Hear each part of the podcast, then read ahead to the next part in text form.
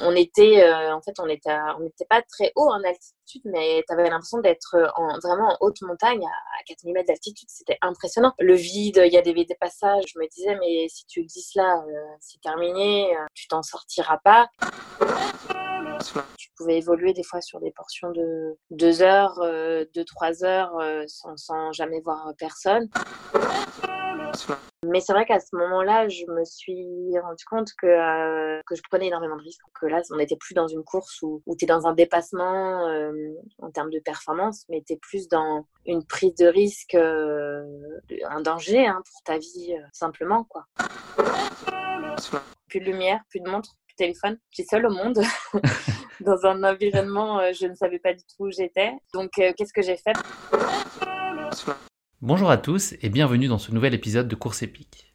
Pour ce deuxième épisode, je vous propose d'embarquer en compagnie de la formidable Sissi Cusso pour partir à la découverte de la Patagonie à l'occasion de l'Ultrafjord. Un ultra sur le papier à la pleine mesure de Sissi, dans un cadre qui s'annonce idyllique. Mais vous le découvrirez dans cet épisode, cet ultra a été loin d'être un long fleuve tranquille pour elle.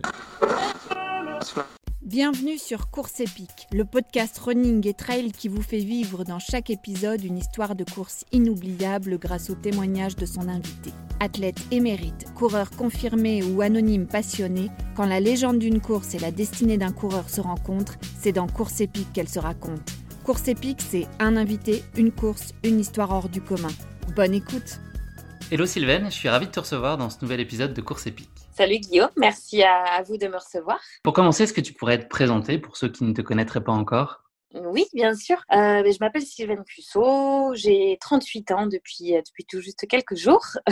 Bon anniversaire. j'ai fêté mon anniversaire en confinement, merci. Euh, j'habite dans le Gard à Uzès, plus particulièrement. Euh, je suis Mancelle, puisque je suis née euh, au Mans, en Sarthe, euh, où j'ai vécu jusqu'à jusqu'à mes 18 ans. J'ai fait un, un, passage sur Angers, où j'ai fait une classe préparatoire pour intégrer ensuite une école de commerce à Toulouse. voilà, et j'ai passé quasiment 10 ans de ma vie sur Toulouse. voilà, la ville rose, une, une, partie de ma vie que j'ai beaucoup appréciée. Avec un premier job en, en, ressources humaines, j'étais responsable recrutement dans une société d'ingénierie informatique pendant 7 ans qui s'appelle CELAD. Voilà, je faisais principalement du, du, du recrutement d'informaticiens. Et puis, euh, j'ai changé complètement de, de, job. En fait, j'ai fait un virage professionnel, un virage personnel aussi, puisque j'ai aussi déménagé et je suis arrivée dans une gare à Uzès euh, en changeant de travail et j'ai intégré la société iRun. Donc, vous êtes rapproché de, de, ta passion pour le running et pour le trail? Alors, la, la, raison première, c'est un rapprochement euh, de conjoint enfin euh, de mon compagnon, parce qu'à l'époque, euh, enfin on n'est pas mariés d'ailleurs, euh, toujours pas, mais en tout cas, voilà, c'était l'envie de me rapprocher de lui et puis de, de sa petite famille, de sa petite famille puisqu'il a deux enfants. et en fait, tout a concordé. c'est à ce moment-là que, que j'ai aussi décidé de me mettre au trail running. le terrain s'y prêtait beaucoup plus ici, hein, parce que Toulouse, j'habitais en centre-ville, donc c'est pas forcément ce qu'il y a de mieux pour pratiquer le trail running. alors que ici, dans le Gard, voilà, j'ai deux kilomètres à faire et je suis vraiment en pleine nature avec des cailloux et tout. Donc euh, voilà, tout a, tout a à peu près coïncidé. Après, j'ai toujours euh, fait de la course à pied. Euh, mais c'est vrai que le trail, quand tu étais jeune, hein, c'est ça? Tu t'es ouais, par la clé et puis tu as passé à la course sur route ensuite, c'est ça Jusqu'à arriver au trail Exact, exactement, ouais. J'ai toujours couru. J'ai commencé à l'âge de 6-7 ans. Euh, j'ai pris une première licence d'athlétisme à l'âge de 10 ans. Et puis, en fait, j'ai jamais arrêté. Après, j'ai euh, été piquée par le virus. Et, euh, et aujourd'hui, ça fait partie de ma vie. J'ai besoin du sport et de la course à pied pour, euh, pour mon équilibre. Et c'est vrai que j'ai commencé bah, par la découverte d'un peu toutes les disciplines de l'athlétisme. Hein, la piste, tout ce, qui est, tout ce qui est autour de la piste, bien sûr. Tout ce qui est saut, lancer, tout ce qu'on fait quand on est jeune. les crosses, j'ai beaucoup, beaucoup aimé les crosses jeune et puis même euh, même plus tard, hein, quand j'étais à Balma au club de Toulouse, c'est vrai que c'était vraiment des bons moments euh, passés sur les terrains de cross avec les copines. Euh, et, puis, euh, et puis de la route, oui, c'est vrai que j'ai fait un peu toute distance sur route, euh, du 10 km en, allant jusqu'au marathon, en passant par le semi, et puis voilà, des courses en relais, un peu ludiques, équidènes. voilà, c'est vrai qu'à l'époque, j'avais une pratique qui était vraiment orientée sur le, plaisir avant tout, le partage, avec quelques compétitions, parce que, parce que ça, fait, ça faisait vibrer aussi et puis ça donne aussi des objectifs, mais, euh, mais moins de recherche de performance et un entraînement un peu plus euh, euh, à l'envie, quoi.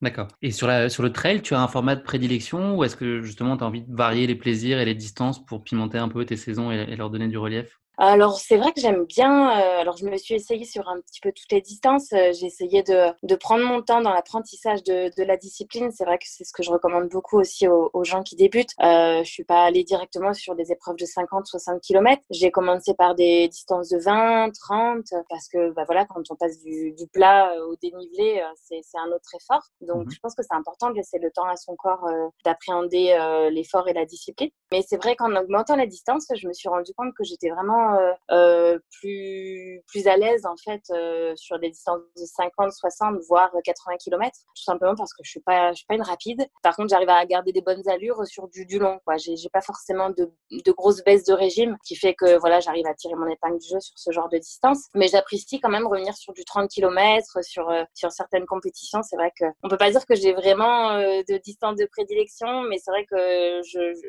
je, m'en, je m'en sors un petit peu mieux sur le long parce que du fait que je suis pas très rapide. Et tu t'interdis pas de retourner sur des 170 km ou des formats type UTMB ou... Mon Fuji, je pense, c'était sensiblement les mêmes distances. Voilà, c'est des formats qui t'appellent aussi ou c'est c'est presque trop long? Euh, non, tout à fait. C'est vrai que je me suis essayée sur de l'ultra euh, ces deux dernières années. En 2018, j'ai participé au Mute, mmh euh, puis à la TDS, qui sont déjà des belles épreuves de 100, 120 km. J'ai beaucoup aimé, donc ça m'a donné l'envie l'année dernière, en 2019, de, de, me lancer sur le 100 miles. Le 100 miles, c'est quand même la distance un peu mythique du trailer et même si c'est pas une fin en soi, on a tous envie de s'y essayer parce que l'inconnu, ça fait toujours, ça attire et voilà, on a envie de voir comment comment on vit les choses. Donc, euh, je me suis lancée euh, l'an dernier sur euh, l'Ultra Trail du Mont Fuji en avril et l'UTMB en août, deux courses que j'ai terminées. Et bon, ça a été difficile. De toute façon, je pense qu'un 100 miles, on peut difficilement terminer en disant j'ai pas eu de douleur, j'ai pas souffert. On est forcément dans des passages douloureux de temps en temps. Mais globalement, c'était des belles expériences effectivement, ça m'a donné envie de renouveler sur cette discipline. Après, je, suis quand même prudente sur les enchaînements euh, de ce genre de, de distance, euh, tout simplement parce que le corps, euh, bah, c'est brutal et, et, douloureux pour le corps et, et je pense que les enchaîner, c'est pas forcément très bon. Donc, j'aimerais, j'avais prévu cette année d'aller sur la diagonale des fous parce que c'est aussi une épreuve qui me fait envie. J'ai beaucoup d'amis qui, qui, m'ont conseillé d'y aller pour l'ambiance parce que c'est quelque chose à part. Donc pareil, c'est une épreuve que j'ai envie de vivre une fois dans ma vie de traileuse. Euh, après, j'ai envie d'y aller aussi euh, préparer euh, pour, euh, pour donner le meilleur de moi-même. Donc, si j'arrive à me préparer, parce que là, c'est vrai que les, les, circonstances sont un petit peu particulières, mais si j'ai les moyens de me préparer pour cette année, il sera possible que, que je m'y essaye en octobre. Jolie perspective, effectivement. Et ouais. petite séance d'autodiagnostic, si, c'est quoi selon toi tes principaux atouts dans ta pratique à, haut niveau de ce sport? Et à contrario, peut-être les zones sur lesquelles toi tu as l'impression que tu as besoin de consacrer un peu plus de travail? Alors, peut-être que mes points forts, euh, bah, c'est mon cerveau, ma tête, mon mental. Il est très très rare que j'abandonne une course. Hein. J'en ai abandonné très peu dans, dans toute ma vie. Les, les, les, les rares courses que j'ai abandonnées, c'est parce que j'ai terminé à l'hôpital, parce que euh, je me suis cassé un pouce, je me suis ouvert le menton, je me suis tordu une cheville et, et je pouvais plus marcher. Donc voilà, il y a vraiment des cas particuliers où j'ai pas eu le choix d'abandonner. Mais c'est vrai que tant que je tiens debout, euh, je me dis, euh, voilà, je me suis, je me suis lancé le défi d'aller, d'aller jusqu'à l'arrivée. Donc c'est vrai que je suis un peu têtue. C'est un peu peut-être mon caractère de taureau euh, qui parle. Et c'est vrai que voilà, mon, le fait que je m'accroche et que je lâche rien comme ça, je pense que ça m'aide sur les ultras. Parfois au détriment de ta santé ou pas? Est-ce que ça peut être déraisonnable par moment cette, cette détermination? Non, euh, je pense pas parce que par contre, je suis, euh, je, je, veux pas euh, non plus. Euh, j'ai conscience que le but c'est pas non plus de se, mettre en danger, de prendre des risques pour sa santé. Donc, si vraiment je, je, sentais que je prenais des risques, je, je pousserais pas la machine au bout du bout. bien sûr que non. Après, c'est toujours compliqué en, en ultra sur ces courses-là de, de, trouver justement cette limite. on est toujours en train de la chercher cette limite. On se dit, on pousse le corps, on pousse le corps, et au moment où on se dit attention, là, il y a danger. C'est vraiment pas évident de trouver cette limite, mais je pense que euh, jusqu'à maintenant, je l'ai jamais dépassée. Euh, en tout cas, euh, on, en parlera après peut-être d'une mhm. course qui, qui m'a qui m'a justement fait comprendre que voilà, il y avait des limites et, il faut faire attention de pas les dépasser. Mais non, c'est toujours, j'essaye en toute intelligence, hein, bien sûr. on est on n'est pas là pour, pour risquer nos vies non plus. Pour boucler cette petite intro, je te propose juste de faire un, un exercice qui s'appelle la basket chinoise. Donc c'est la logique du portrait chinois j'imagine que, que, tu connais bien ça. On en a parlé très rapidement avant d'échanger là aujourd'hui. Tu m'as suggéré éventuellement de confronter toi ta propre perception à celle que, que peut avoir de toi ton entourage. Ça peut être intéressant de voir à quel point et s'il y a un décalage entre la façon dont toi tu, te vois et puis ton, ton, entourage très proche. La première question de ce portrait chinois et de cette basket chinoise, c'est si tu étais un personnage de fiction, qui ça serait et pourquoi? Ah, écoute, euh, moi je pense à Gaston Lagaffe, simplement parce que je suis, euh, je suis un peu maladroite, malchanceuse dans pas forcément, euh, pas il m'arrive toujours des, voilà des, des poisses en fait. ouais, des petites galères mais qui terminent toujours bien en fait. Ouais, et mes copains m'appellent, euh, mes amis m'appellent beaucoup Gaston. D'ailleurs, ils m'avaient offert un t-shirt de Gaston. Enfin voilà, c'est resté Gaston parce que voilà, à la maison, euh, je casse des verres, des assiettes. voilà, il m'arrive que je, je, renverse des choses. Un côté un peu euh, maladroite parce que je pense tout simplement, je manque un peu de patience et je fais les choses un petit peu vite. Je suis un peu, un peu mon côté speed. Donc voilà, moi j'aurais dit Gaston la gaffe. Et ça se ressent dans, dans, le trail ou, c'est plutôt dans, ta, dans la sphère privée et voilà, de, de l'inattention et de la maladresse au quotidien? Non, écoute, ça, ça, se répercute aussi dans, dans le sport, hein, parce qu'en course à pied, je tombe euh, très souvent. Très, très, très souvent. Il, y a, il est très rare que je fasse une course euh, de, de trail euh, sans tomber. Donc, j'ai plus de genoux. Hein. Tu verrais mes genoux, il y a des... c'est compliqué de me mettre en jupe. Un cas qu'on présente dans les écoles de médecine, c'est ça? Regardez ces on n'a pas vu ça depuis 1906. c'est un petit peu ça. Après, euh, voilà, c'est toujours. Euh, enfin, j'ai eu quelques chutes graves, mais euh, globalement, voilà, je m'en suis toujours bien sortie. J'ai chuté à vélo. C'est aussi ce que je redoute beaucoup parce que je fais du vélo et c'est vrai qu'une chute à vélo, ça peut être très grave. Je m'en suis, je me suis arraché la fesse, mais c'était pas si grave que ça. Mais voilà, tu vois, c'est des petites on appelle ça des petites gastonnades qui, se terminent bien, mais euh, qui pimentent la vie. Voilà. Donc là, ton entourage est pleinement d'accord sur, sur cette idée-là de Gaston Oui, ils sont, ils sont tous à peu près d'accord. Ouais. Et si tu étais un animal? Un animal, bah, j'aurais dit le taureau. Le taureau, euh, bah, c'est mon signe astrologique déjà. Et puis, euh, parce que voilà, je suis un peu de nature à un peu foncer tête baissée, euh, certaine impulsivité dans, dans, ma manière de fonctionner. je me retrouve assez bien dans mon signe astrologique, en fait. Je sais pas, à la base, je ne crois pas forcément à tout ça, mais c'est vrai que quand je me penche sur ce qu'il dit sur les signes, je me retrouve pas mal dans, dans ce signe. Donc voilà, j'aurais dit taureau. voilà. Une capacité d'écoute et de prise en compte des, des choses qu'on peut te dire pour éventuellement faire évoluer un point de vue que toi, tu ou des, convictions ou il faut, y prendre plusieurs fois pour arriver à te faire entendre raison ou en tout cas des arguments contraires à ce que toi tu as en tête? Non, j'ai plutôt tendance à. Hum, alors, j'ai un côté un peu têtu, euh, mais que je travaille. que je travaille. Euh, c'est vrai qu'avec l'expérience et avec la maturité, euh, on change et euh, il y a des erreurs qu'on ne fait plus après. Et c'est vrai qu'avec l'expérience, j'ai appris à, à, écouter les autres et à prendre en compte les points de vue et à, à essayer de me remettre en question. C'est pas toujours évident, mais, mais aujourd'hui, c'est quelque chose que j'ai appris à faire. Donc, à justement écouter les, les, points de vue des autres pour remettre en cause le mien. Et, et, et, du coup, je pense qu'aujourd'hui, j'arrive à le faire alors qu'avant, j'avais du mal à le faire. Ouais. Mais comme quoi, hein, tout le monde change. On progresse tous euh, jour après jour. Oui, tout à fait. Parfait. Et enfin, un film?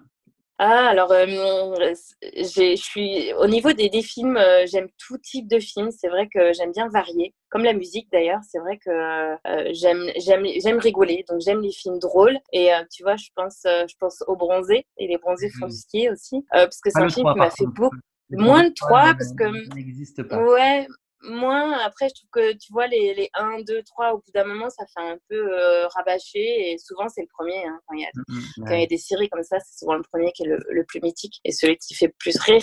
Et voilà, j'aime bien, euh, j'aime bien les films aussi pour rigoler, pour se détendre. J'aime bien aussi l'action. Hein, euh, j'aime bien quand, quand tu es aussi un peu dans le suspense et tout. Mais de temps en temps, des choses un peu décalées où tu rigoles quand tu regardes le film avec d'autres personnes, je trouve ça sympa. Donc voilà, je pense à ce film-là parce m'avait bien fait rigoler. D'accord, parfait. Bon, bah écoute, merci beaucoup. Euh, je pense qu'on en sait un peu plus et puis on a peut-être eu un, peu un regard différent aussi sur, euh, sur toi et ton parcours avec ces, avec ces questions. On va parler maintenant de ta course épique. Pour ça, on va remonter un peu le temps jusqu'au printemps 2015 euh, pour cette aventure assez mémorable que tu vas partager avec nous. Donc, euh, direction le Chili pour cet épisode avec en ligne de mire la Patagonie, une destination qui est quand même assez fascinante. Par, elle évoque plein de choses, des grands espaces, euh, de la diversité, la beauté de la nature, plein d'animaux. Enfin voilà, il y a beaucoup de, beaucoup de choses très positives qui évoquent la Patagonie. on va commencer par un petit instant court de géo sur la Patagonie. Je suis sûr que tu savais tout ça, bien sûr, mais voilà, elle est délimitée au nord par le Rio Colorado et au sud par le Cap Horn. Et la plus grande partie de, bah, de la Patagonie appartient à l'Argentine et le reste au Chili. Voilà, on sait à peu près tout sur la Patagonie, en tout cas en termes géographiques. Euh, mais j'ai quand même une petite question piège pour toi, avant que tu nous racontes ton aventure. Est-ce que tu as une idée approximative du nombre d'habitants qu'il peut y avoir au kilomètre carré en Patagonie? Pas facile. Alors, euh, en toute honnêteté, j'en ai aucune idée, mais euh, j'ai Google devant moi.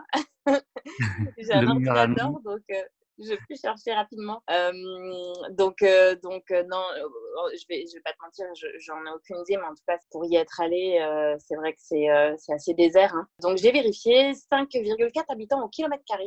Eh ben, écoute, ta source, elle est encore plus optimiste que la tienne. La mienne disait un habitant au kilomètre carré. Tu vois, c'était le, le, ah qui racontait ça. En tout cas, si on veut mettre de la musique et faire une fête chez soi, je pense qu'on n'est on n'est pas prêt d'être dérangé par ses voisins. En tout cas, je pense qu'ils n'en passent pas. C'est l'avantage. Euh, bon, en tout cas, je pense que ça plante un peu le décor et l'imaginaire de la Patagonie qu'on a, on a tous en tête. Donc, c'est dans ce contexte, a priori rêvé, que tu t'apprêtes à, vivre la première édition de l'Ultrafjord. Et c'est 70 km et 3200 mètres de D+, si je ne dis pas de bêtises.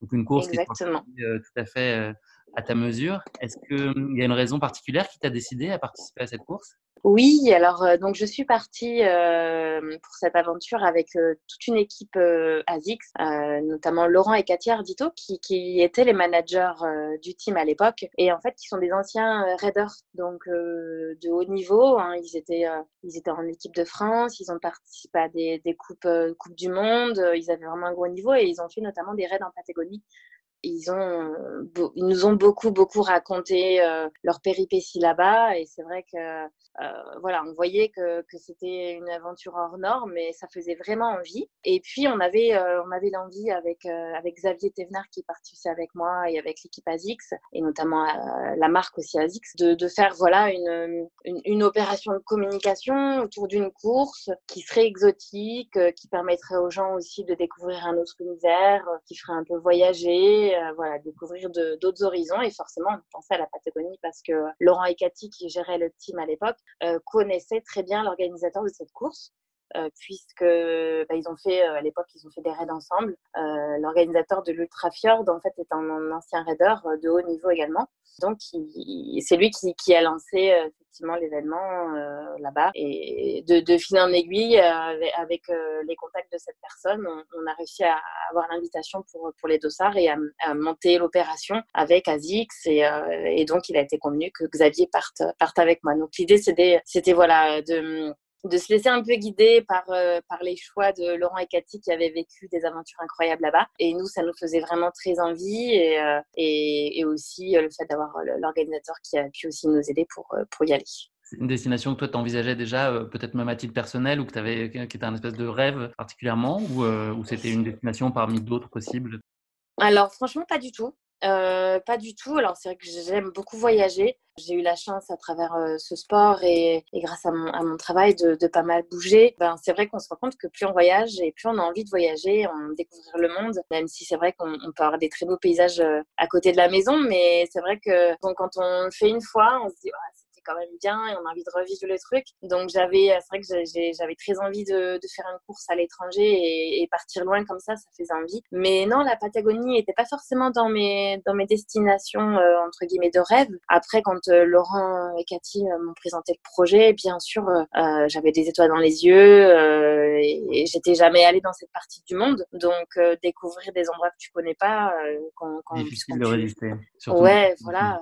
Tu avais mis en place une prépa euh, spécifique pour, euh, pour cette ultra fjord? Oui, bien sûr. Euh, j'avais, je m'étais préparée ben, pour, un, comme pour une course de 70 km et de 3002 de dénivelé positif. Donc, c'est pas, c'est pas un ultra en soi. Donc, c'est un peu moins, un peu moins d'investissement quand même au niveau de la préparation. Mais oui, oui, j'avais suivi une préparation spécifique. En plus, j'étais sélectionnée cette année-là pour les championnats du monde qui se déroulait à Annecy en, en, mai. un mois et demi après, c'est ça. Donc j'ai quand même hésité euh, dans le sens où je m'étais dit, est-ce que, est -ce que ça va est-ce que ça va pas me desservir pour les championnats du monde? Est-ce qu'à l'inverse, ça va pouvoir m'apporter? Bon, j'avais pris la deuxième option, ça va m'apporter, ça va me faire une, dernière grosse course avant les championnats du monde. C'était un peu sans savoir ce qui allait m'arriver. Donc, en fait, ma préparation euh, principale était axée sur les championnats du monde à l'époque, plus que sur cette course qui était pour moi une course bonus et plus une course euh, de préparation, quoi, et un peu de, découverte. Et... et donc, si j'ai bien compris, le voyage pour arriver à destination, ça a déjà été en soi une sacrée aventure? Oui, bah, la Patagonie, c'est pas la porte à côté. Donc, euh, effectivement, ça a été un long voyage entre les trains, euh, les multiples avions, ensuite euh, les bus et puis les voitures de loc. ouais, on a, on a pas mal, on a pas mal dormi dans les transports. on est arrivé très fatigué à destination, mais franchement, quand, quand tu arrives là-bas, il suffit d'ouvrir les yeux pour te dire que, que ça vaut la peine. Donc là, vous passez 3-4 jours sur place et puis à, quelques heures du départ, vous commencez à, vous plonger un peu plus spécifiquement sur les détails du parcours. Et là, des choses qui commencent à t'alerter peut-être sur euh, la difficulté de, de, ce qui vous attend tout à fait, voilà. On a, on a atterri à Punta Arena. On est allé jusqu'à Puerto Natales où on est resté quelques jours avec toute l'équipe. Puerto Natales, c'est euh, à peu près trois heures de route de Punta Arenas, mais ma mémoire est bonne. Euh, déjà, euh, c'est un endroit incroyable. On a commencé à reprendre un petit peu les footings pour se dégourdir les jambes là-bas. On était, on était comme des, comme des enfants à découvrir les paysages. Et puis ensuite, on, on s'est rapproché euh, de l'endroit du départ qui est euh, en fait autour du parc national de Torres del Paine. Et euh, en fait, là-bas, c'est un endroit juste. Euh, déjà, on trouvait que Puerto Natales, c'était incroyable. Mais alors, Hôtel del Paine, c'est encore, encore autre chose. Euh, tu, tu, verras sur, sur les quelques photos que, que j'ai pu publier dans mon récit. Mais c'était vraiment déconnecté, déconnecté du monde. Tu es dans un endroit un peu comme, comme, dans, les, comme dans les films, comme dans les documentaires. Et effectivement, on ne savait pas trop à quoi s'attendre à ce moment-là. Mais on était plutôt dans une positive attitude où tu te dis, je vais partir pour une grande balade ça va être la découverte, on va évoluer dans cette nature aussi belle, ça va être chouette quoi. Euh, on a rencontré l'organisateur, les autres concurrents et c'est vrai qu'au fur et à mesure qu'on rentrait dans la préparation de la course, on, se rendait compte que, hum, que ça allait peut-être pas être si simple que ça parce que euh, il y avait des petits, des petits signaux qui nous montraient que, euh, que les choses seraient peut-être compliquées, notamment le matériel obligatoire avec ben, sur soi une, trousse de secours hein, avec tout, tout d'obligatoire pour se soigner seul si jamais il nous arrivait quelque chose. C'est la première fois qu'on te, fournissait autant de, recommandations et de matériel pour un, trail? Ah oui, oui, oui. Alors il y a toujours sur les ultras, de toute façon, il y a toujours euh, beaucoup de, de matériel obligatoire. On voit à l'UTMB. D'ailleurs, à l'UTMB, il y a aussi quand même des bandes euh, pour éventuellement se strapper, euh, des choses comme ça. Mais là, il y avait, il y avait encore c'était encore un stade au-dessus. Hein. Donc, donc oui, oui, c'est la première fois. Puis surtout que tu pars pour 70 km. Donc, c'est pas non plus un 170 km ça paraissait un peu excessif en fait par rapport à, ce dont on s'attendait euh, vivre. Donc euh, bon, je dis bon, c'est pas plus mal. En même temps, ils prennent des précautions. On sait jamais ce qui peut arriver. on n'est jamais trop prudent. on n'est jamais trop prudent, c'est ça. Euh, sur le coup, euh, bon, tu essaies plutôt de, de, voir ça comme du positif. Mais c'est vrai qu'au fur et à mesure euh, qu'arrivait le, moment du départ, il y avait une certaine tension en fait qui s'était installée. En plus, cours de circonstances un peu bizarres, le, le, temps était passé au, au, mauvais et le matin à 5 heures du matin quand on s'est levé et quand, quand le jour s'est levé, il y avait une brume, un brouillard. C'était étrange, quoi. Un, peu anxiogène, ouais. Un peu anxiogène, ouais, c'est ça.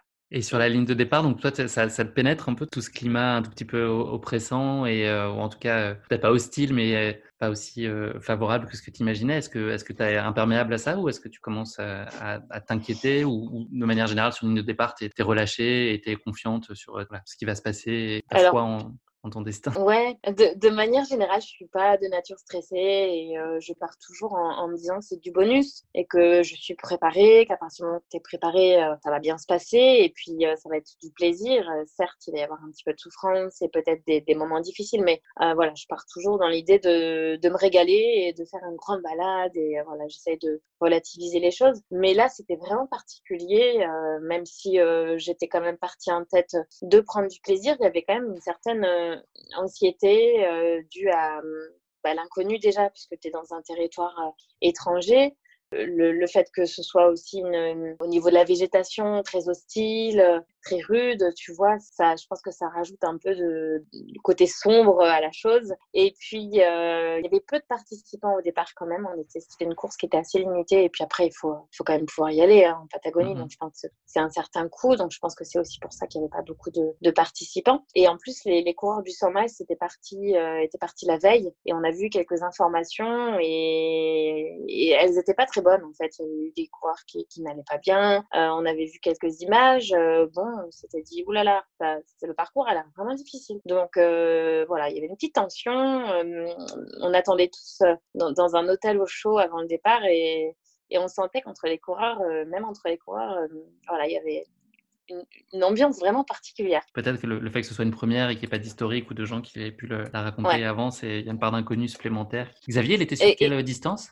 La même distance que moi. Il a fait aussi le, 70. Ouais, c'est vrai que ça peut être effrayant, mais tu sais, quand c'est une première fois, souvent, tu es un peu dans, à l'inverse, dans une certaine naïveté euh, qui fait que normalement, tu as un peu moins peur parce que, parce que justement, tu sais pas à quoi t'attendre. Et tu vois, moi, je me dis, si je refais l'UTMB euh, un jour, peut-être que je le vivrais avec un peu plus d'appréhension parce que, parce que justement, à l'inverse, je sais la mmh. souffrance que c'est, voilà, tu vois, je sais euh, exactement les moments que j'ai vécu. Et alors, quand c'est la première fois, c'est un peu la naïveté la première fois, quoi. Tu te lances, tu te dis, bah, on verra. C'est comme le deuxième saut en parachute, apparemment. Moi, j'ai jamais sauté, mais il paraît que le deuxième est pire que le premier, puisque justement, tu sais un peu ce qui t'attend, et la première fois, tu vas un peu euh, voilà, en mode YOLO et et sans trop savoir. Ça m'étonne pas. Et toi, on, comprend que cette course, c'est pas, c'est pas le pic de ta saison et ton objectif principal, mais sur le départ, tu cherches euh, la, victoire, tu as ça en tête ou, c'est, euh, c'est vraiment pas le sujet?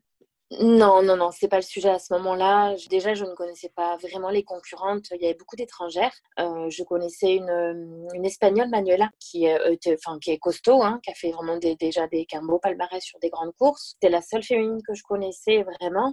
Bien sûr, étant, étant invitée euh, et aidée par euh, ASICS pour venir, euh, c'était important pour moi d'être la plus performante possible et d'essayer de tirer mon épingle du jeu dans le classement bien entendu. Mais pas c'était pas l'objectif premier. Et puis tu sais tu prends toujours le départ en me disant je vais faire du mieux possible. Mais mais mon objectif c'était les championnats du monde au mois de mai et je voulais pas que cette course me desserve pour le mois de mai. Donc je m'étais dit de toute façon le but, c'est pas de te mettre à l'envers, c'est pas de prendre des risques pour le mois de mai, c'est vraiment de faire une, course pleine, de prendre du plaisir, de faire quand même le, mieux possible, mais euh, intelligemment pour au mois de mai arriver quand même avec toutes tes capacités. Parce que pour moi, c'est quand même l'objectif de la saison, c'était les championnats du monde.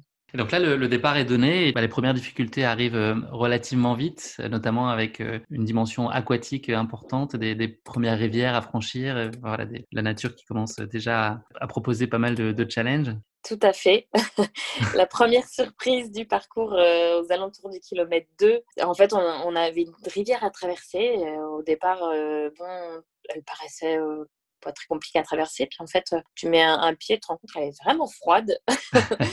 et puis, tout le monde hésitait un peu, tout le monde se regardait. Vous êtes sûr, c'est vraiment par là? Oui, allez-y, c'est par là. Il y avait quelques, encore à ce moment-là, quelques quelques spectateurs. Après, il y avait vraiment plus personne, mais là, on était que vraiment qu'au début du parcours. Il y avait quelques photographes aussi. Donc, euh, l'eau, en fait, était hyper profonde. Quoi. On avait l'eau quasiment jusque sous les bras.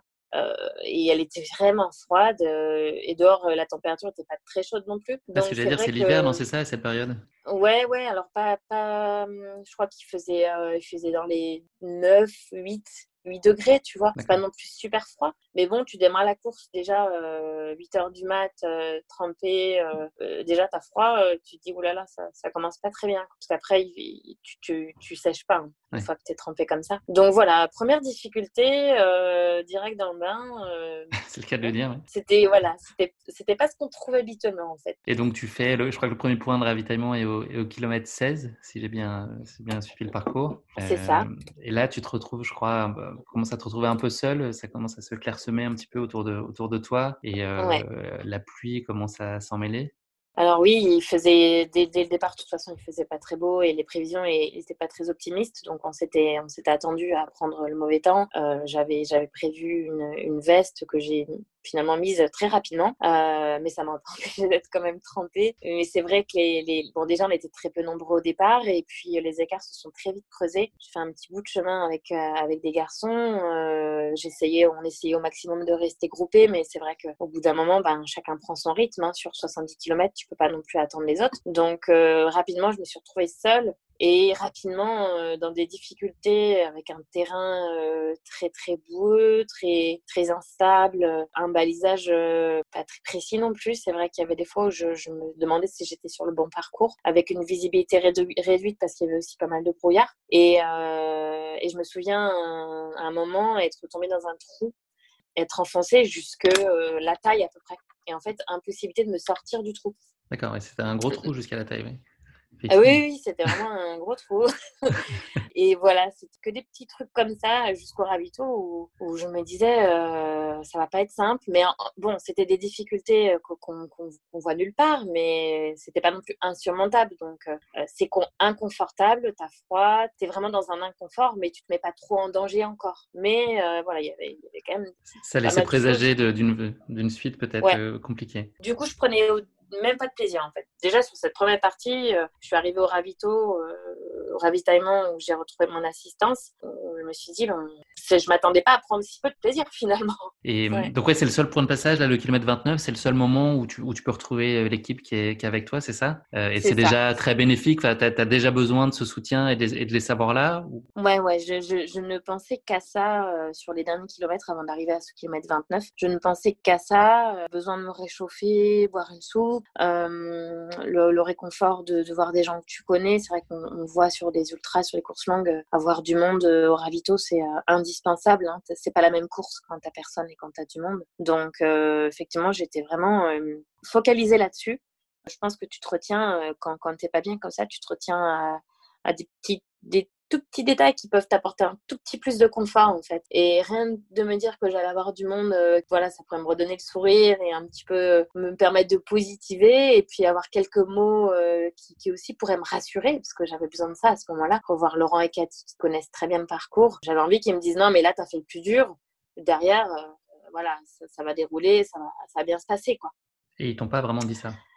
Non, ils m'ont pas du tout dit ça. En fait, ils m'ont dit l'inverse. Ils m'ont dit euh, c'est bien, euh, maintenant c'est maintenant que ça commence, c'est maintenant que ça va se compliquer. Donc euh, honnêtement, à ce moment-là, il n'était pas question que j'abandonne, bien sûr. Tu, tu viens pas en Patagonie, tu fais pas autant de route pour abandonner au kilomètre 29 si tu es encore sur tes deux jambes et si tu n'as pas de problème physique plus que ça. Mais, euh, mais je m'étais dit, mais comment, euh, comment ça peut être plus dur en fait? C'était un peu l'inconnu, donc j'ai un peu beaucoup pris mon temps sur ce ravitaillement en me disant, euh, tu sais pas dans quoi tu te lances après, prends le temps. Et donc, tu repars le cœur un peu lourd en disant que tu les revois plus euh, jusqu'à l'arrivée, j'imagine. Et, tu repars avec un savant cocktail euh, de branches, de ronces, euh, j'imagine. C'était confronté à cette nature assez hostile C'est ça. kilomètre suivant. Ouais. Je savais à peu près, en, visualisant le profit dans ma tête, je savais à peu près ce qui, qui m'attendait. Je savais que je repartais pour une longue ascension euh, rythmé de, de plusieurs euh, étapes. Euh, en fait, l'environnement, la, la, végétation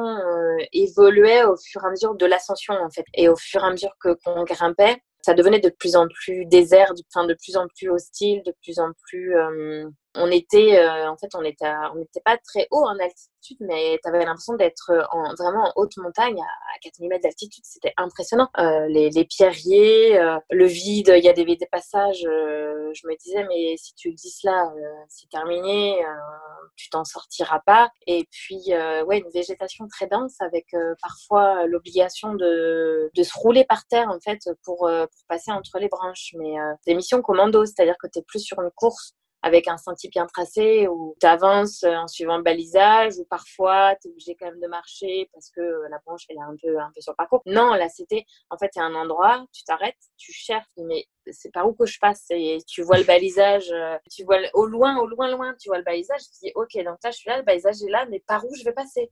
En fait, c'est toi presque qui dois te frayer ton chemin et toujours en train de te demander si tu es vraiment sur le bon parcours. Et tu n'as pas de point de repère vraiment, tu vois personne devant toi, tu es en improvisation totale quand je suis repartie du ravitaillement au kilomètre 29, je, suis repartie avec un, avec un gars du kilomètre 100, puisqu'on était sur, euh, sur deux, il y avait deux distances, un 100 km et un, et un 70. Le, en fait, ils étaient partis en même temps que nous. Et donc, je me suis dit, essaie de t'approcher et, euh, et au moins, tu seras pas toute seule, sauf qu'il allait un peu trop vite pour moi. Et du coup, euh, j'ai pas réussi à, à, rester à son niveau. J'ai essayé de le garder en ligne de mire, mais en fait, c'est encore pire quand tu es plus concentré sur le parcours et que tu essaies de te rapprocher à quelqu'un qui finalement, euh, que tu vas perdre très vite de vue. Euh, j'ai fait l'erreur d'essayer de, de, suivre quelqu'un au lieu de suivre un balisage et, et ça, c'est vraiment pas la chose à faire. Et en fait, après, je me suis retrouvée euh, seule.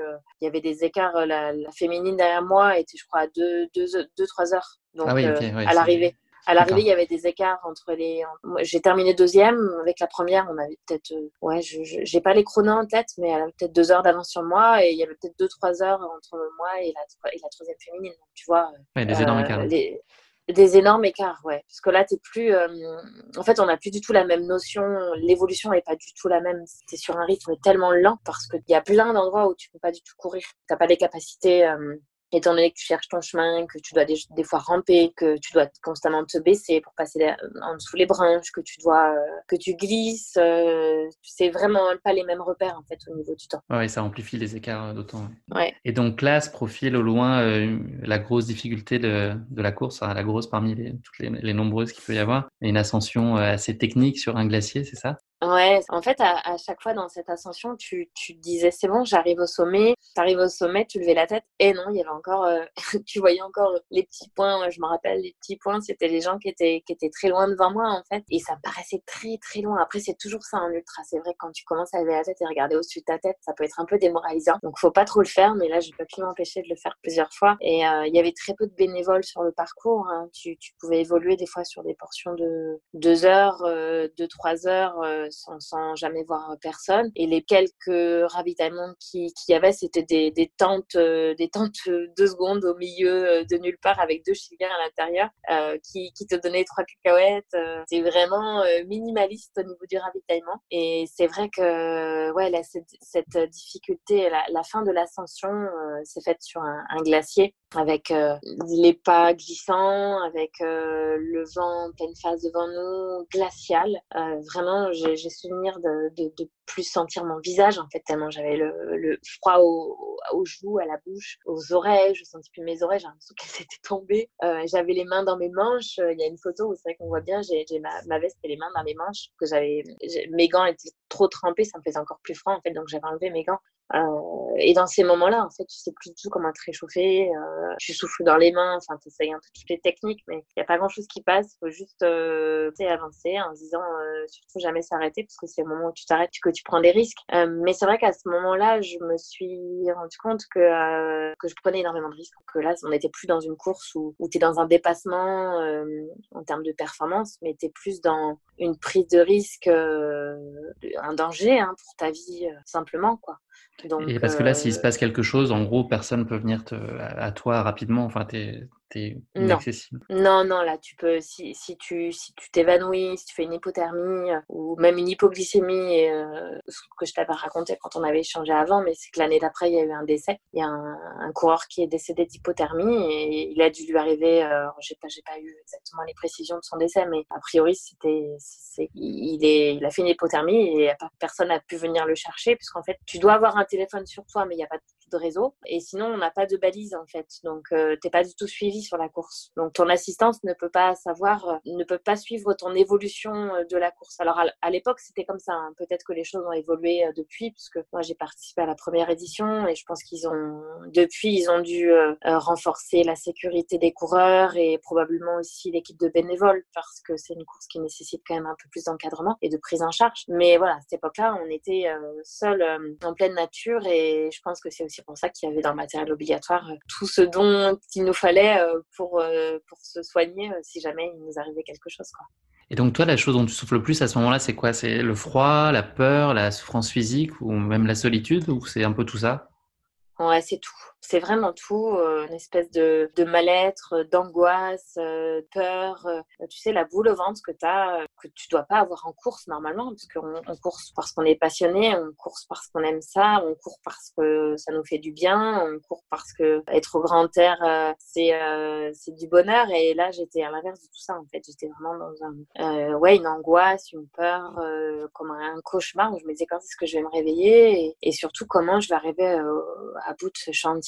Et j'avais vraiment en tête une seule chose, euh, j'essayais de visualiser l'arrivée et me retrouver avec l'équipe, euh, me réchauffer. Et, et, du coup, tu passes un peu en mode automatique, en mode robot, un pas après l'autre. Et honnêtement, euh, j'ai même pas profité du paysage. Pourtant, c'était incroyable. Hein, parce qu'il y a pu visionner un petit peu les, les, vidéos et les photos, mais ouais, on est dans un endroit où, enfin voilà, il y a que là-bas où tu peux, tu peux voir ça. Mais à ce moment-là, j'étais vraiment tellement mal que voilà, je pensais qu'il y a une chose, c'était arriver. Et la façon d'arriver, c'était d'avancer, d'avancer, avancer, jamais m'arrêter. Donc je suis tombée, mais euh, des centaines de fois. oui, la descente après, après, ton, après le glacier était assez technique de ce que j'ai compris, ah. très glissante. Tu as, passé ton temps par terre. C'est ça, très glissante parce qu'elle était enneigée, une neige bouillie, un peu, un peu, un peu haut en même temps. Et puis après, une fois qu'on était un peu plus descendu, on est, on est passé de, de la neige à, une sorte de, de, végétation boueuse, comme des tourbes un peu, tu sais, la tourbière là. Mais ouais, tu avances vraiment tout doucement et du coup, l'évolution de la course ne se fait pas au rythme que tu aimerais et c'est frustrant. C'est frustrant et en plus, tu t'énerves et c'est encore, tu rentres vraiment dans une spirale négative où euh, tout est contre toi en fait. Il euh, n'y a rien qui va, euh, t'avances pas, t'as froid, t'as faim, tu vois personne. et puis là, peut-être petit à petit, tu, un de tes objectifs, un sous-objectif en tout cas, c'était d'arriver à, t'extraire de cette course avant la tombée de la nuit. Et là, tu penses peut-être à te dire aussi que ça va être compliqué et que tu vas devoir faire une partie du parcours de nuit parce que ça prend plus de temps que ce que tu imaginais. Exactement, il y, y, avait ça, il y avait essayé d'avancer le, le, le, plus possible pour faire le moins de parcours euh, de nuit. Donc c'est vrai que j'avançais un peu tête baissée euh, sans, en me disant tu sors la frontale au dernier moment. Puis en plus le moindre mouvement me donnait froid parce que quand tu as le froid sur toi, c'est vrai que tu es en général assez figé. Donc euh, j'ai attendu vraiment qu'il fasse noir euh, pour, pour sortir ma frontale et, et j'avais vraiment rien pour moi parce que je me suis retrouvée avec deux frontales qui ne fonctionnaient pas. Autant dire que ça a rajouté encore plus de peur d'angoisse euh, dans, dans, dans, ce cauchemar qui s'arrêtait pas. C'est la pile qui a, euh, qui a pas tenu ou euh? bah, Je sais pas trop ce qui s'est passé. Alors je pense que le froid, l'eau aussi, hein, l'eau glacée, pas forcément plus à mes frontales. Est-ce que j'ai pas assez vérifié avant de partir aussi? En fait, en toute honnêteté, je pensais pas avoir trop besoin de ma frontale. J'avais j'avais anticipé, enfin objectivé un, moins de temps que ce que j'ai fait. Donc sur mon plan de course, j'aurais pas eu besoin de beaucoup de ma frontale. Donc c'est vrai que c'était pas forcément un point. J'ai pas forcément insisté, donc euh, elle était peut-être pas assez chargée. Enfin, à ce moment-là, j'avoue que je me suis pas trop posé la question de savoir qu'est-ce qui s'est passé. J'étais plus dans le fait, euh, le, le, constat. Résoudre le bah, problème, elle, ouais. ouais, voilà, elle marche pas, j'ai pas de lumière, je suis dans la nuit, qu'est-ce que je fais? Ton GPS t'avait lâché aussi un peu plus tôt? J'avais plus de montre, en fait, j'avais plus rien, j'ai pas, j'avais pas de téléphone. Donc, au départ, je me suis dit, si j'ai mon téléphone, avec la lumière de mon téléphone, peut-être que je vais pouvoir faire quelque chose. Mais non, en fait, euh, j'avais vraiment rien, rien. Plus de lumière, plus de montre téléphone. J'étais seule au monde, dans un environnement, euh, je ne savais pas du tout où j'étais. Donc, euh, qu'est-ce que j'ai fait? Ben, j'ai, crié, en fait, à ce moment-là. Je, je, désemparé, en fait. Tu sais, ce moment où... Euh, Le dernier recours. Ouais, Il ne restait plus que ça à ce moment-là, ben, en fait, je me suis dit, si, si, si tu es sûr d'être sur le parcours, parce que j'étais même pas sûre d'être sur le parcours parce qu'il n'y avait plus de balisage, tu peux toujours choisir l'option d'attendre qu'un concurrent te rattrape et euh, du coup tu, tu, avances avec, euh, avec euh, la lumière du gars ou éventuellement la fille. sauf qu'il faisait vraiment trop froid et en fait le fait de s'arrêter c'était pas possible.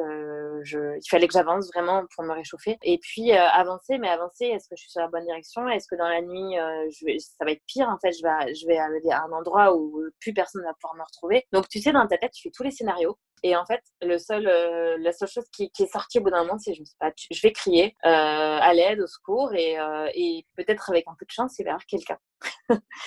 et c'est ce qui s'est passé. Et effectivement, j'étais, je, je, ne le savais pas parce que ma montre, euh, j'étais complètement déconnectée du, On est dans une sorte de bulle euh, déconnectée du temps et, et, des, et, des, lieux à ce moment-là. Et en fait, j'étais pas loin du ravitaillement d'après. Et ce qui fait que y a, les Chiliens m'ont entendu et donc on fait écho à, à, mon, à mon, cri. Et La délivrance pour toi, j'imagine. Ouais, ouais, ouais. Je peux pas imaginer. Ouais, c'était euh, vraiment un, un, réconfort en fait de savoir que j'étais pas toute seule ici et que, et que j'allais passer à une étape d'après et que j'allais pouvoir euh, alors, c'était pas encore à la fin du, cauchemar, hein, parce que je savais que j'étais pas arrivée, mais au moins de retrouver du monde et peut-être trouver une solution à ma frontale. Moi, c'était, c'était incroyable. Et donc, à la, au son de la voix, j'ai réussi à, à, les rejoindre. Ça n'a pas été euh, chose facile. Hein. Je sais pas combien de temps j'ai mis entre le point où j'étais pour, euh, pour les retrouver, parce qu'il faisait nuit complet. Donc, euh, je ne voyais rien, mais au fur et à mesure, je voyais une petite lumière parce qu'ils avaient fait un feu donc c'est ce qui m'a ce qui m'a permis d'aller jusqu'à eux. Donc euh, tu leur es tombé dans les bras.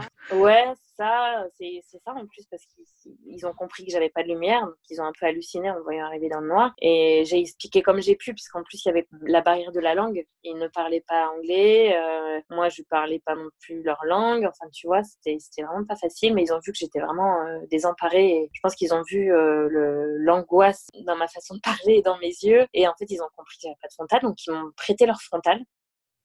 Donc je leur ai promis que je leur rendrais euh, le lendemain, euh, je sais pas comment, mais euh, je leur ai donné la mienne en échange. la mienne qui, qui, ne fonctionnait pas, mais je m'étais dit si je ne les retrouve pas, au moins, voilà, je prends la leur et je leur donne la mienne. Bon, j'ai perdu au change dans l'histoire, perfectionnée. D'ailleurs, ils l'ont gardé au final, on ne s'est pas retrouvés à l'arrivée. Mais tu étais bien contente de euh, trouver quand même cette frontale. Ouais, ouais, ouais. je m'étais dit en fait euh, au départ que si, si j'avais pas de frontal, je resterais avec eux. Mais même ça, c'est une option que tu peux pas, tu peux pas vraiment envisager puisqu'ils ils te laissent pas rester avec eux. Euh, je sais pas comment ça se serait passé si j'avais pas eu de frontal parce que hum, le fait qu'il fasse très froid. Là, il te reste quoi, à peu près une dizaine de kilomètres avant d'arriver? Euh, Il restait ouais 13-14 kilomètres à peu près à ce moment-là, parce que c'était le 53, il me semble. Euh, ouais, non, 17 donc, parce qu'il me semble que c'est, j'ai, pas le, le profil euh, sous les yeux ni trop en tête, mais de mémoire, il restait pas énorme non plus. Mais j'avais bien compris et réalisé qu'en fait, 10 km comme, comme tu fais euh, dans les Alpes euh, et quand tu as ta ligne droite à l'UTMB, c'est pas du tout les 10 km que tu vas trouver là-bas en Patagonie en fait. Donc je savais très bien que ça pouvait être encore 3-4 heures de course. Donc, euh, j'étais pas forcément euh, dans ce positivisme euh, en me disant il me reste plus que 13 km parce que je savais que dans tous les cas c'était pas encore gagné et que j'étais pas encore arrivée quoi. Donc tu trouves quand même le courage de te lancer pour pour mettre un, un pied devant l'autre et, aller jusqu'au bout? Euh, ça, il, se, passe comment ces, ces 17 derniers? Tu as les mêmes euh, préoccupations, inquiétudes de savoir si tu es sur la bonne route? Euh, Je pense que c'est ça, tu t'es un peu écarté du chemin à un moment, si, si j'ai bien suivi ton, ton récit.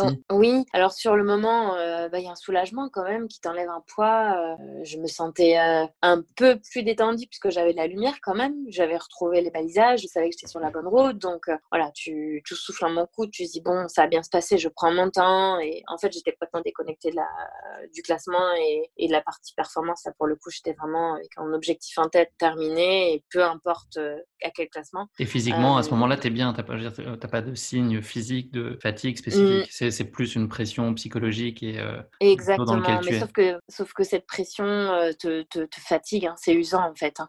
C'est vraiment usant d'être toujours dans, dans, cette situation d'inquiétude, d'incertitude et d'angoisse. Donc, quelque part, à ce moment-là, je ne me rends pas, je m'en rends pas compte, mais en fait, j'avais j'avais des, des, douleurs au niveau des, des chevilles. En fait, euh, euh, je m'étais tordue de nombreuses fois la cheville, mais à ce moment-là, tellement dans un peu en mode survie que ces petites douleurs, elles passent après, euh, après tout le reste. Quoi. Mais finalement, j'étais pas si mal parce que j'arrivais à avancer, j'étais pas en hypo non plus. Je m'étais dit, bon, tu, tu, vas, tu vas réussir à terminer. Mais c'est vrai que les, les, chemins étaient tellement très mal balisés que, en plus, avec la frontale qui éclairait pas très bien, parce qu'il m'avait donné une frontale, mais qui marchait pas terrible, j'avais du mal à voir les balisages. Tu sais, comme c'est quand tu vois pas bien avec ta frontale, tu fais haut et bas avec la tête pour essayer mhm. de, de, trouver les balisages phosphorescents, parce qu'en plus, ils les mettaient en hauteur dans les arbres, des petites brindilles. Euh, qui, qui faisaient de la lumière en fait avec la frontale qui C'est un complot, il, il, faisait tout pour compliquer la tâche. Ben, c'était alors après euh,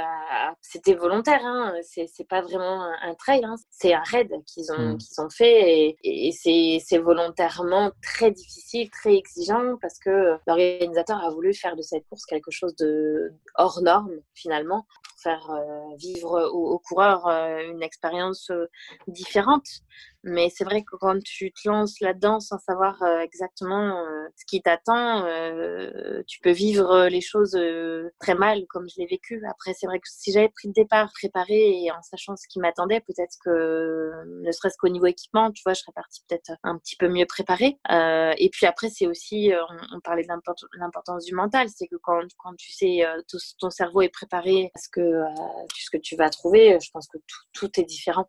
Euh, donc, la fin de course, ouais, a été euh, en fait, euh, j'avançais sans trop savoir si j'étais sur le bon chemin. À un moment donné, je voyais plus de balisage et en fait, bah, j'ai commencé à avoir des hallucinations. Je voyais des gens parce que je pense que je voulais tellement voir des gens que je commençais à les imaginer. Donc, je suis passée un peu par, par tous les états jusqu'à finalement me, me, retrouver face à une vraie personne qui était un coureur mais qui avançait dans, dans le sens inverse. D'accord. Donc lui ou toi, il y en a un des deux qui n'était pas dans le bon sens. Voilà. Il y a un, bon, bien sûr, je me suis doutée que ça devait être moi qui n'étais pas C'était forcément Gaston Lagaffe, évidemment. Forcément, voilà. C'était pas, de toute façon, c'était pas mon jour. Et j'ai essayé d'engager une discussion, mais je suis tombée face à un coureur qui était, je pense, dans, là pour le coup, dans la compète, dans la performance, et qui comprenait vraiment rien à ce que je lui disais, qui n'était pas du tout euh, dans la collaboration. Donc, euh, malheureusement pour moi, il, ne m'a pas trop aidé. Et euh, il a, quand il a vu qu'on n'arrivait pas à se comprendre, ça l'a un peu agacé, donc il est parti. du coup, je me suis dit, bon, bah, Mais c'est peut-être le 100 miles, en fait, le 100 miles qui finalement est parti la veille et peut-être que c'est pas la même course, donc euh, je vais pas, je vais pas repartir dans l'autre sens parce que je me suis imaginé retourner là-bas. Pour moi, c'était inconcevable que je refasse encore plus de route. Donc si je vais continuer dans ce sens-là, euh, c'est pas possible, je me suis pas trompée. Et puis euh, quelques minutes plus, plus loin, alors je, je sais pas évaluer le temps, j'avais pas de montre et honnêtement, j'étais vraiment déconnectée du temps. Je suis encore retombée sur des coureuses et là, pour le coup, on a réussi à se comprendre. Et elles m'ont vraiment expliqué que j'étais pas dans la bonne direction. Euh, ça faisait donc euh, un petit moment que je courais dans, dans, la mauvaise direction en fait. Je sais pas ce qui s'était passé. J'avais, j'avais en cherchant mon chemin, j'avais dû faire un 360 degrés et du, du coup j'étais partie dans la mauvaise direction. Ce qui fait que elles m'ont, elles m'ont sauvée quelque part parce que ma frontale marchait plus du tout. Du coup, euh, je me suis vraiment collée à elles derrière et j'ai fait en sorte de pas les lâcher. C'était les premières concurrentes, première et deuxième du, du 100, 100 km en fait, avec qui j'ai terminé des américaines, me semble-t-il, qui allaient un peu vite pour moi. Donc, euh, c'est vrai que j'avais vraiment peur de les lâcher. Je m'étais dit, c'est mal seule chance, c'est vraiment de me coller à elle. Et voilà, ça s'est terminé euh, avec un peu, un peu moins d'anxiété parce que le fait de pas être seule, je pense qu'il y a ça aussi qui a beaucoup joué euh, dans les humeurs et dans, dans, cette façon dont tu vois la course. Dans un environnement comme celui-ci, être seule, euh, c'est dur, quoi. Tu te raccroches à rien, rien du tout, en fait. Tu es toujours dans l'angoisse qu'il t'arrive quelque chose. Donc, rien que de retrouver du monde, tu es quand même dans un, un autre état d'esprit. Et donc là, tu franchis la ligne d'arrivée. La première chose que tu as envie de faire à ce moment-là et que tu fais, c'est quoi? Pleurer. D'accord, tu t'écroules. Tu lâches toute la pression. Ouais, Complètement, ouais. Je me suis euh, jetée dans les bras de, de Cathy. Euh, pour être honnête, ils étaient très, très, très. Euh, ils avaient très peur pour moi. Ils étaient, ils étaient très inquiets euh, de pas me voir arriver. Toute l'équipe euh, d'assistance, Laurent et Cathy, ont vraiment regretté de m'avoir emmenée ici parce qu'ils avaient peur qu'il m'arrive quelque chose. En fait, ils connaissaient hein, l'environnement, donc ils savaient que, que ce serait compliqué pour moi. Moi, à la base, je suis pas une aventurière. 2015, j'avais fait que la CCC comme course de montagne. moi, j'étais plutôt une coureuse type Saint-Élion et Côte de Paris, tu vois. Mm, mm. Que tout l'environnement montagne. Euh, c'est radical comme changement, oui. Euh, complètement. C'est une expérience qui était pour moi inconnue. Donc, c'est vrai que sur le coup, ils se sont dit, mais on a peut-être fait une erreur, quoi. On a fait une erreur, on l'a emmené là. Et si ça se trouve, il lui arrivait quelque chose. Donc, ils étaient très, très inquiets. Ça faisait déjà des heures qu'ils m'attendaient et ils n'avaient pas de nouvelles du tout. Donc euh, pour eux, ça a été un énorme soulagement de me voir arriver et ils étaient autant heureux que moi. Et c'est vrai qu'on a tous euh, pleuré. euh, je me suis jetée dans les bras de Cathy et en fait j'ai tout relâché. Alors c'était pas des pleurs, euh, c'était pas des pleurs de déception, c'était pas des pleurs de tristesse, c'était des pleurs où tu sais, tu as, toute la pression qui, qui sort quoi. Du soulagement. soulagement, ouais, vraiment du soulagement. Et ça y est, quoi, le cauchemar c'est terminé, ça y est, ça y est, je suis en vie. Vraiment, c'était ça, ça y est, je suis en vie, j'ai terminé, je, l'ai fait. Je suis en sécurité. Et tu as eu la possibilité, enfin, l'opportunité de confronter euh, ton ressenti toi, de la course avec d'autres coureurs? Est-ce que tout le monde l'a vécu euh, de la même façon que toi, avec la même intensité? Oui, oui, tout à fait. Hein. C'est vrai qu'on était tous euh, unanimes. Euh, sur, sur le, le côté euh, incroyable de l'aventure, sur le fait que euh, ce soit vraiment une expérience hors norme, un truc qu'on qu vit que ici. Et ça a été très dur pour tout le monde, vraiment. On en a parlé à l'arrivée. Après, on l'a tous vécu un petit peu différemment. Moi, c'est vrai que le fait de ne pas avoir eu de frontal, ça a rajouté un peu beaucoup d'angoisse à, à l'évolution sur la fin du parcours. Xavier est quelqu'un qui aime beaucoup, en fait, en général, ses environnements, mais même lui, il pourra peut-être le raconter, mais même lui, ça a été très compliqué pour lui. Tu vois, il me l'a dit, il y est retourné euh, avec Benoît Girondel euh, deux ans après. D'accord. Et il a vécu les choses de la même manière et il me l'a redit euh, qu'il y retournerait pas parce que, voilà, il avait envie d'y retourner pour se reconfronter au parcours en l'ayant fait déjà une fois. Et il n'a pas eu envie de il n'a pas réussi à te convaincre de, de replonger une deuxième fois. Ah non, non, non, moi, c'était, c'était pas. Hors de question. Inconcevable, non, inconcevable que j'y retourne. J'ai vraiment pris aucun plaisir et je me suis surtout euh, rendu compte que j'étais vraiment. J'avais franchi des limites que je, je aujourd'hui, je m'interdis de franchir. Hein. Je ne fais pas de la course à pied pour vivre ça. Alors, il y a des gens qui aiment hein, euh, être vraiment. Euh, prendre de, autant de risques. Ouais, sur le film, mais je pense notamment euh, aux gens qui font de l'alpinisme. Hein, ils prennent des risques euh, un petit peu dans, dans, dans ce, dans ce style-là, mais non, moi, c'est pas. Ils cherchent ça, finalement. Ouais. ouais. tout à fait. Moi, c'est pas comme ça que je conçois ma passion. Donc, euh, j'aime bien le dépassement et j'aime bien aussi vibrer quand tu es dans des situations un petit peu inconfortables. voilà, c'est ça, j'aime l'inconfort Mais, euh, mais quand tu dépasses l'inconfort pour aller dans la, vraiment le danger, la prise de risque, là, non, je ne cautionne pas et voilà, je tiens trop à la vie euh, pour euh, prendre autant de risques. Et puis surtout, voilà, mon but avant tout, c'est de me régaler. Et là, j'ai pas pris de plaisir du tout. Ça a été un, révélateur finalement, ça a orienté peut-être même tes décisions après sur ta gestion, la façon d'appréhender tes courses d'après et ce que tu recherches dans ta pratique. Ça a été amplifié peut-être par cette ultra fjord qui t'a fait remettre en perspective le, le, mmh. pourquoi tu fais ça et ce que tu cherches? Bah, c'est toujours pareil, des expériences comme ça où tu, tu, tu vis les choses difficilement, euh, tu en retires toujours du positif finalement, puisque c'est une expérience. Et quand tout se termine bien, euh, tu arrives à, en tirer bénéfice. Donc, euh, disons que ça m'a, je pense, renforcé. Parce que quand tu vis des choses comme ça, après, tu peux facilement aller en montagne et prendre une, une, une averse de grêle, comme ça m'est arrivé sur la TDS. Et, et, tu sais que quand à la TDS, à un moment un peu dans, dans le Beaufortin, là, j'ai pris la grêle, euh, j'ai repensé à la Patagonie et je me suis dit, mais attends, après ce que tu as vécu en Patagonie, euh, ça c'est rien. Ça c'est rien. Tu as des coureurs devant, tu as des coureurs derrière, tu as l'équipement nécessaire, euh, pas de panique. Donc, tu vois, c'est forcément des expériences qui te renforcent. Euh, mais euh, mais c'est ça, c'est si ça se termine bien. Donc, tu as toujours euh, une part de risque au moment où tu es dans, dans l'action. Mais bien sûr qu'après, tu t'en sers. Et ce que je me suis dit, c'est vraiment savoir dans quoi, dans quoi je, je me lance. C'est-à-dire, la montagne, elle est tellement imprévisible, la nature ça peut basculer. Euh, on le voit aussi sur des courses euh, comme à l'UTMB. Hein, euh, on, peut, on peut prendre des grosses chaleurs et puis deux heures plus tard prendre l'averse et passer du, chaud au froid. Donc il faut se préparer à tout ça et savoir que tu n'es jamais à l'abri en fait. Donc oui, t'en, t'en retires des leçons. Ça, c'est évident. Ok Sylvaine, merci pour cette aventure euh, complètement étourdissante. bah, ça s'arrête jamais. C'est euh, du début à la fin. J'ai vraiment vibré avec, avec cette histoire et, euh, et, je suis content qu'elle se soit si bien terminée. Ouais, hum, c'est gentil. Si on, si on parle juste à, là, plutôt de l'avenir, donc à court terme, je pense que tu avais la CCC en ligne de mire, mais il y a un peu d'incertitude sur le fait qu'elle ait lieu ou pas, à l'heure où on se parle en tout cas.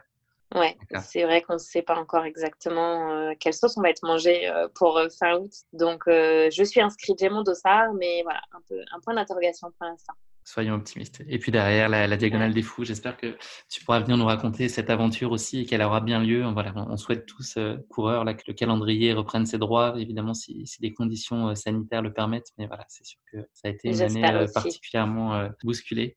C'est sûr. Euh, on, a, on a hâte que, tu reviennes à la normale dans la vie de manière générale et aussi dans, dans les courses qu'on avait tous cochées à, à, nos calendriers pour, pour les prochains mois. C'est sûr. Juste avant de se quitter, pour finir, non pas avec le mot de la fin, mais le motto de la fin, c'est une devise, c'est ton, ton, étendard. Est-ce que toi, tu as une espèce de phrase qui te guide un peu euh, dans ton, dans ton quotidien et dans tous les moments clés de ta vie auxquels tu t'accroches? Oui, alors il y en a, il y en a beaucoup, des, des, des petites maximes que j'aime beaucoup et dans lesquelles je me, je me, retrouve bien. Il y en a une euh, à laquelle je pense maintenant, c'est euh, n'attends pas que l'orage passe, mais apprends à danser sous la pluie. C'est vrai que j'aime beaucoup cette, cette, cette expression. C'est vrai. Euh, mmh. Moi, j'aime beaucoup parce que voilà, c'est apprend à, à, vivre avec les difficultés et puis surtout à, à les tourner en positif. C'est un peu, euh, ça reflète un petit peu ce que j'ai vécu en Patagonie. Quoi. C'est vrai que j'étais sous l'orage à ce moment-là et euh, je m'en suis sortie et aujourd'hui, euh, j'essaye d'en retirer du positif. Donc euh, voilà, c'est quelque chose que j'aime bien. N'attends pas que l'orage passe, apprends à danser sous la pluie. Merci en tout cas, Sylvain, d'avoir partagé avec nous cette expérience complètement dingue. C'était haletant de te suivre pas à pas dans cette traversée de la Patagonie absolument épique. Je suis vraiment ravi qu'on ait eu l'occasion de se parler. Merci de, ta disponibilité. C'est vraiment gentil. Je m'ai beaucoup sollicité et puis beaucoup d'autres choses à faire. Euh, en tout cas, c'était un, plaisir. Et... Plaisir partagé, ça m'a permis de me replonger aussi dans ce récit. Et après, j'espère, euh, c'est toujours difficile de mettre des mots sur des émotions et d'essayer de retranscrire tout ça euh, et de raconter. Hein. C'est vrai que c'est des choses qui se vivent et, et qui, qui se racontent pas toujours. Euh, mais euh, voilà, j'ai essayé de. Tu l'as très bien fait. En tout cas, on l'a vécu au plus, près, au plus près de tout. Tant mieux. Merci beaucoup, Sylvaine. C'était un plaisir. Prends soin de toi. Bonne fin de confinement. On a hâte de se sortir de tout ça. Et à très bientôt, j'espère. Merci beaucoup à Merci, tous et bientôt alors. À bientôt. À bientôt. Merci à tous de nous avoir suivis. Vous avez aimé cet épisode? N'hésitez pas à en parler autour de vous ou encore à nous mettre 5 étoiles sur Apple Podcast. Merci et à bientôt pour notre prochain épisode.